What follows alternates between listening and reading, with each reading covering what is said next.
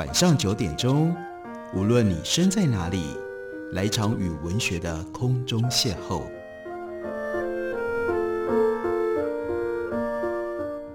杨照谈书，邀您一同遨游文学世界，认识古今中外的经典之作。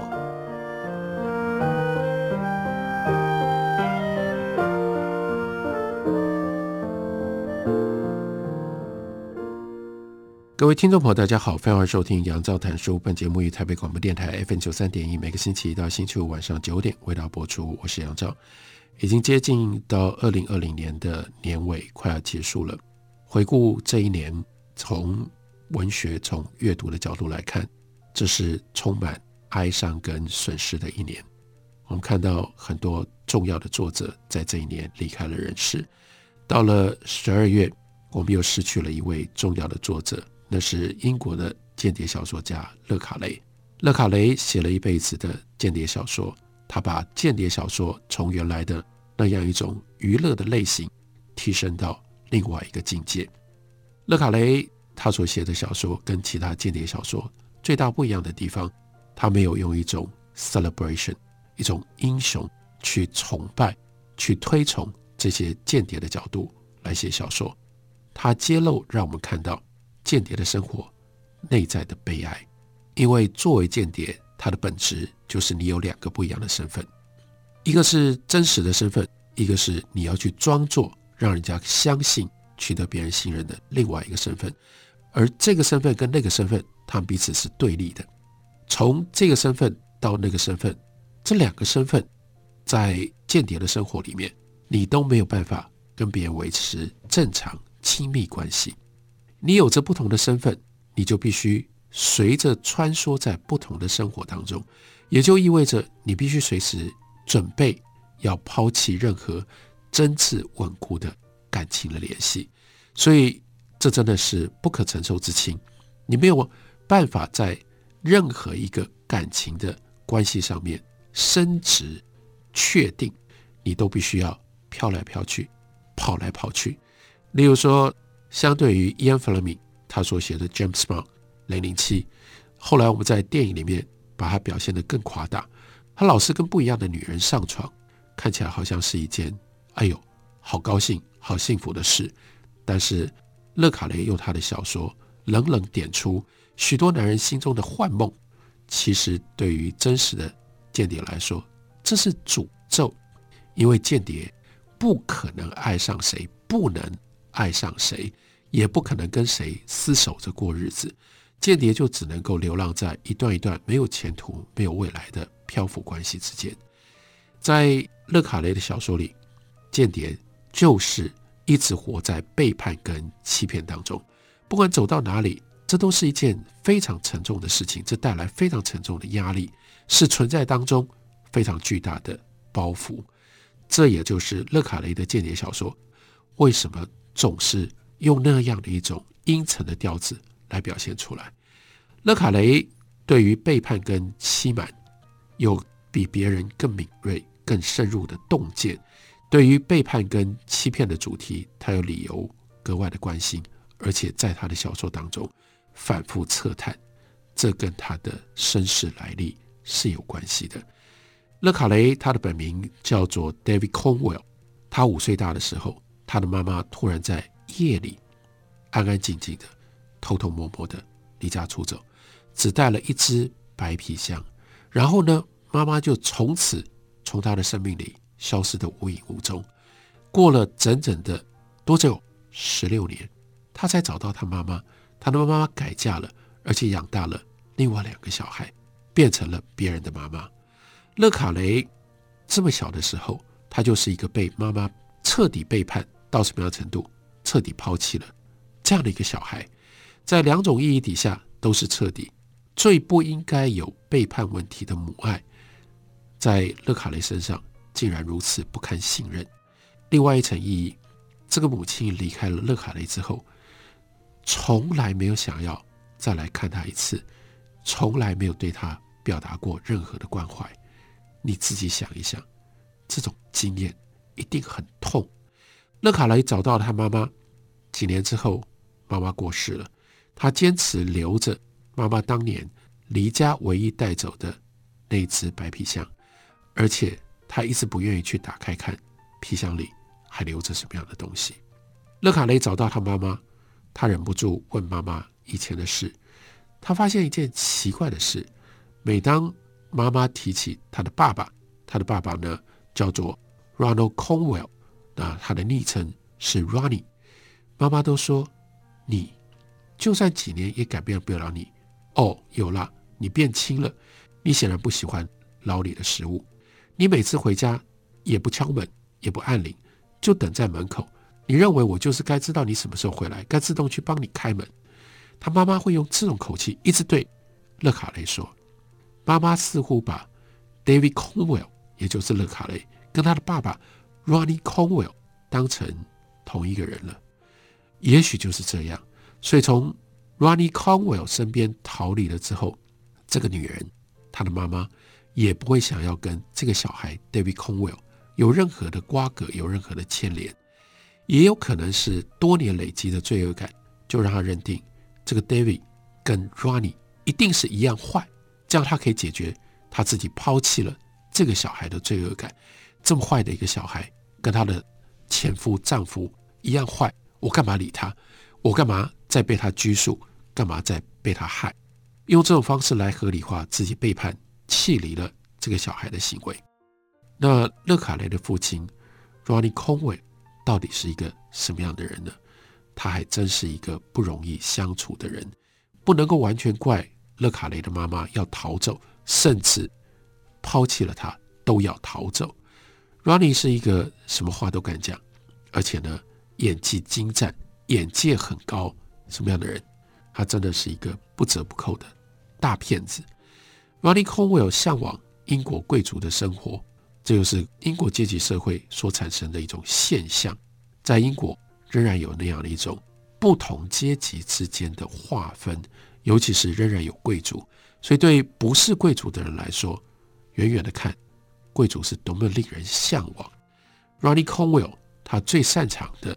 一种能力，就是我们就用中文讲，那就是摆谱，就是摆出一副 snob 的样子，给自己穿上最体面、最精致的衣服。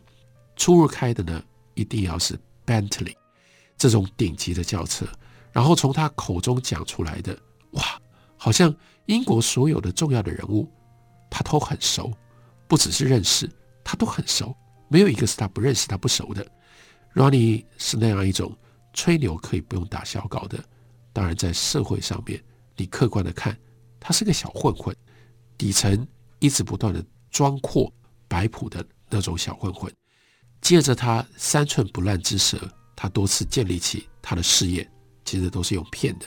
身边呢就围绕着一群群、一批批的亲戚、朋友、伙计。只是，既然是用骗骗来的，这种生意没有基础，没有底。没有办法支撑，通常呢也就很快就垮了。连带着呢，这个 Ronnie，当他骗不成，他垮了的时候，他就变得颓唐消沉，有的时候干脆就落跑，有的时候还有另外一种遭遇，那就是就因为骗局被拆穿了，被告了，然后呢被判刑了，就得要进到牢狱里面去坐牢了。勒卡雷跟他弟弟两个人被。他的爸爸推着呢，要去上贵族的寄宿学校。这种学校，Ronnie 才认为，哎呀，我的小孩怎么可能念那种公立学校？怎么可能念那种烂学校？一定要念 public school 这种贵族式的寄宿学校。这是我们 c o n w e l l 家的男孩才值得念的学校。Ronnie 呢，也是用他的排场，他的大话，唬得连学校里面的行政人员也都是一愣一愣的。所以他们就收了这两兄弟当学生。可是勒卡雷从小成长真的很可怜，因为他一直活在这样的一种恐慌，因为不知道、搞不清楚爸爸到底对学校撒了多少谎。那爸爸到底讲了什么？爸爸也没有特别跟他说：“那你要怎样跟我同一口径？说到什么的时候是什么？我到底讲了什么？”所以他任何时候，他只要出口跟同学、跟老师。跟学校里面的人讲话，很有可能就跟他爸爸说的这些吹牛的话对不上。他爸爸到底吹了什么牛，他不知道，所以他随时有可能会被拆穿。另外，还有一种恐慌，恐慌放假了的时候，寄宿学校，照理讲，别人的家长都会来接，你根本不知道你爸在哪里，爸爸会不会来接他们回家？又没有妈妈，所以有的时候，说不定等到放假的时候，他们就得待在大家都走光了，空荡荡的学校的宿舍里。学校的宿舍里也不会有人照顾你，也不会有人煮饭给你吃，你就得自己想办法。他们也要恐慌，爸爸会来付学费吗？这学费很贵耶，爸爸能够弄到足够多的钱吗？那如果爸爸不来付学费的时候，到底要怎么办？然后是不是因为爸爸缴不出钱，他就在靠着他的三寸不烂之舌去骗另外一个学校？于是那就是又是两个兄弟。他们自己要处理，他们自己要面对。爸爸会把他们带走，交到别的学校去，再过另外一个在那个学校里面担心害怕会被拆穿的生活。爸爸一直活在欺骗里面，甚至他的父亲 Ronnie Conwell 整个人的生活就是一场欺骗。像 Ronnie 那样的人，已经到了什么样程度？我相信他的儿子勒卡雷可以体会。他已经分不清楚到底什么是真实，到底什么是欺骗的，因为他说了太多的谎言，一个谎言牵连一个谎言，一个谎言去补另外一个谎言，那他已经分不清楚。为什么对于一再被拆穿的隐瞒，Ronnie 却永远不厌倦的一再的投入，一再的投入？所以这是勒卡雷来自于他身世的一种悲哀的能力。没有人像勒卡雷那样反复的思考，而且用生命的第一手的经验去体会这些问题。透过父亲的行为，欺骗也变成了勒卡雷生命的一部分，不是他选择的，是掉在他头上，强迫他要接受。他随时都活在欺骗以及害怕欺骗被拆穿的这种情境底下，这是他生命当中无法取消、无法忽视的。重要部分，我们休息一会儿，回来继续聊。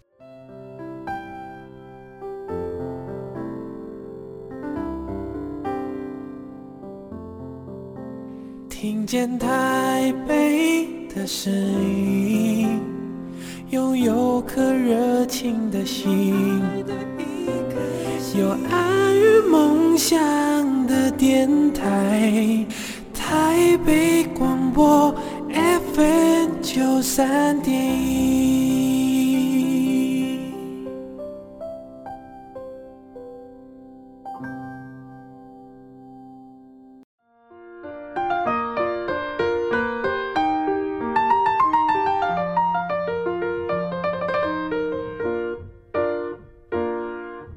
感谢您继续收听杨照谈书。本节目于台北广播电台 FM 九三点一，每个星期一到星期五晚上九点，为大家播出到九点半。今天为大家介绍的是刚刚离开这个世界的英国间谍小说家勒卡雷。勒卡雷有非常特别的身世，这个身世跟他之所以变成这么了不起的一位间谍小说家，写间谍生活当中的欺骗跟背叛，可以写得这么深刻，是有直接的关系。他在父亲去世了之后，他曾经写过文章追忆他如何多次遇见认识父亲的人。这里面有他爸爸以前身边跟班的，有跟他爸爸在牢里面一起当囚犯，或者是管监狱，所以认识他爸爸的。还有呢，更奇特的是被他爸爸骗过的这些倒霉鬼。为什么说奇特？因为这些人讲起他的爸爸 Ronnie Conwell，竟然语气里面是带着感情的，甚至有些人带着敬意。一个给别人，尤其是给他的太太、小孩带来这么多痛苦的人，为什么还会被怀念，甚至还会被尊敬？那种感情跟敬意也是骗来的吗？那到底是虚假的还是真实的呢？很残忍的说一句，没有像 Ronnie Conwell 这样的一种欺骗的人生，一路骗，从一路骗到他死，这种欺骗的人生，反复折磨、考验、深化、暧昧化，勒卡雷。他的儿子原名叫做 David Conwell，他对于世界跟人生的理解，那他也不可能写得出那么精彩、那么具体的间谍小说吧。许多评者、许多读者都提到，勒卡雷的间谍小说很写实。他的写实最核心的就是对于背叛跟欺骗的描述。为什么背叛？为什么要欺骗？如何背叛？如何欺骗？在进行背叛跟欺骗的过程当中，这个人他到底在想什么？在做什么？他必须忍受什么？他可能又从中间得到什么样的乐趣？他表达了什么？同时他又隐藏了什么？对于这些细节，勒卡雷在他的小说里不会轻易放过，更绝对不会随便草草带过。间谍工作就是一场大骗局，是把人生本来就有的小骗术、小伎俩予以放大，让他们排山倒海而来，淹没了原来的生命，不再只是生命当中浮花浪蕊式的一种插曲。这就是勒卡雷小说的基本的视野，也是小说里。他的基本的态度，令人惊讶的是，当骗局扩张到那样的幅度跟广度，骗局也就不再是人生当中令人讨厌的一种麻烦了。骗局会有他自己一种很奇特的黑暗、邪恶的亮光。当然，黑暗怎么会有亮光？这不是一个矛盾的吗？但重点真的就在这个矛盾，那是一种深邃而美丽的一种光芒。而勒卡雷在小说里面最特别的，就是写出了这种光亮，深邃的近乎探讨宇宙意义的哲学，美丽的近乎哥德式教堂般的完美工艺。在勒卡雷的庞大的间谍小说的著作里面，就有这么一本，他把标题刻意写成“完美的间谍”。在这本书里面写的，其实不是间谍。是勒卡雷用小说的形式，认真而且诚恳地剖白了、挖掘了自己生平遭遇跟间谍这个行业之间的关系。小说内容是从这个主角的父亲叫做 Rick，他去世写起。事实上，勒卡雷写这部小说就是在他自己的父亲 Ronnie 死后开始着手开始创作的。《完美的间谍》这部小说。有很大部分的内容是成长经验的回忆告白，那些回忆不是小说里面的叙述者的，它都是勒卡雷这个作者自己真实的回忆。那些感情，尤其是冲突、矛盾、迷惘、困惑的那种少年的情怀，应该都有勒卡雷自身深刻的那种落痕吧。从创作的脉络上看，《完美的间谍》是勒卡雷小说当中。最写实的，充满了来自于作者生命体验的真实。然而，正因为那么样贴近真实生命的体验，这本小说就造就了勒卡雷小说里最是抒情的这个部分。这部小说是他所有小说里最抒情的一部。我也会特别推荐给没有读过勒卡雷的读者，你可以从这部小说开始读起。或者之前曾经读过一点勒卡雷的间谍小说，我也推荐大家可以特别来看一下《完美的间谍》，你会对于勒卡雷有更深刻的认识跟了解，也会对于他所写的间谍小说有不一样的看法。在这部小说里面，有很多抒情的段落是从作者的灵魂里面，从他的胸臆当中汹涌滚出来的，几乎一发不可收拾。也因此，这部小说是勒卡雷小说当中最没有节制的，在结构上也是最不完美的一部。单纯从间谍小说的角度来看的话，那这部小说它的问题很多，因为有太多跟间谍主轴不相干的描述，好像应该要先动个手术，把这些东西通通都删掉，才不会影响情节的推进。所以我们在读的时候，如果你没有这样的心理准备，你会觉得这个小说怎么那么啰嗦？然后你你真的好奇，想要看到的那个情节，它消失了，不知道藏在哪里，要到什么时候它才会回来？但我要特别的告诉大家，我推荐大家去看《完美的间谍》，不是把它当间谍小说来读。在间谍小说上面，例如说我们前面所提过的《Tinker Tailor Soldier Spy》，那是一个比《完美的间谍》更完美的。间谍小说。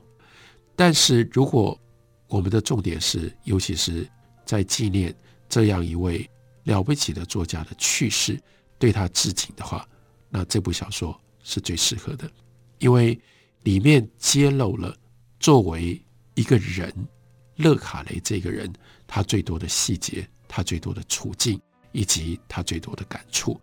所以透过完美的间谍来认识勒卡雷，然后在建立了这样的认识之后，我们就更能够体会，我们也更能够欣赏为什么他在写间谍的时候可以写得那么样的写实。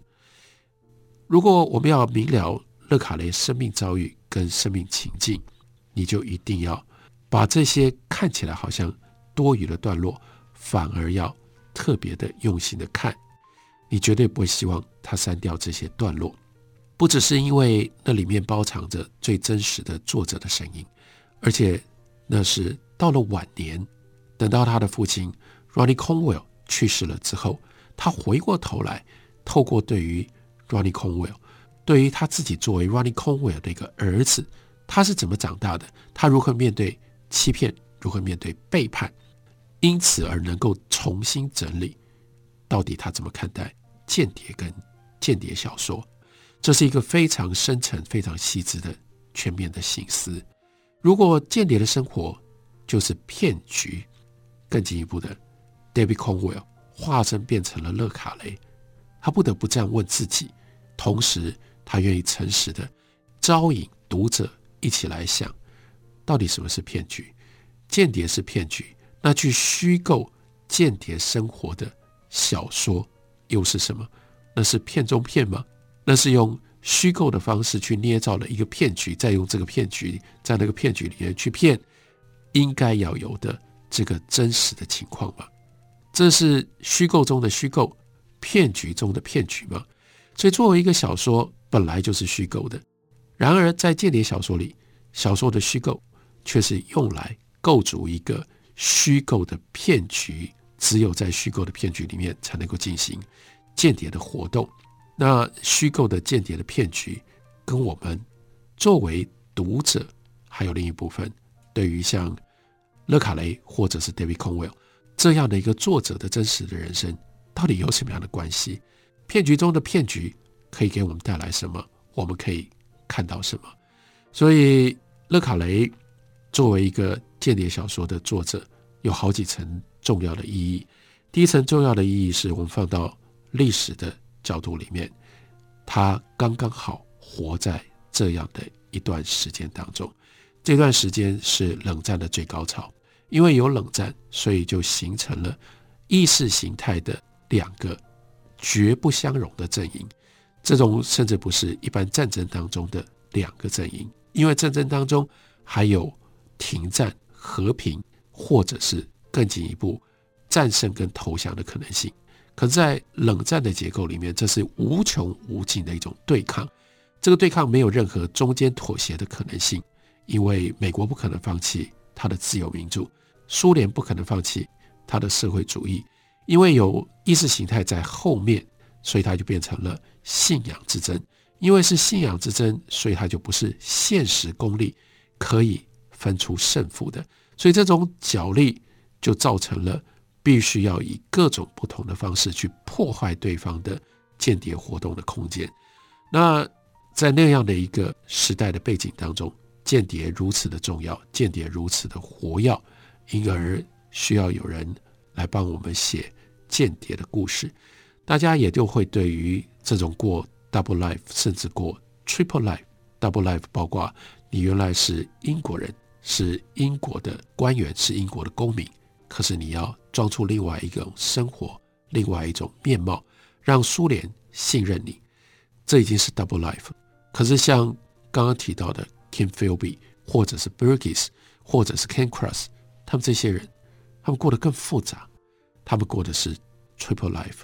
他们呢是英国人，他们又是苏联的间谍，他们生命一层一层的叠在那里，你要穿梭各种不同的情境。你每天都活在这样的欺骗跟背叛当中，所以难怪他们会受不了，受不了当喝酒喝到一定的程度的时候，希望把这个虚构的生活的界限通通都打破，希望大家可以辨认出来，我就是一个间谍，我就是一个间谍。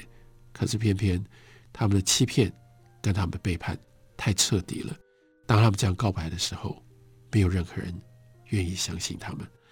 这是非常非常奇特的一种生命的状态。而透过勒卡雷的小说，我们进一步的体会生命各种不同的可能性。感谢你的收听，明天同一时间我们再会。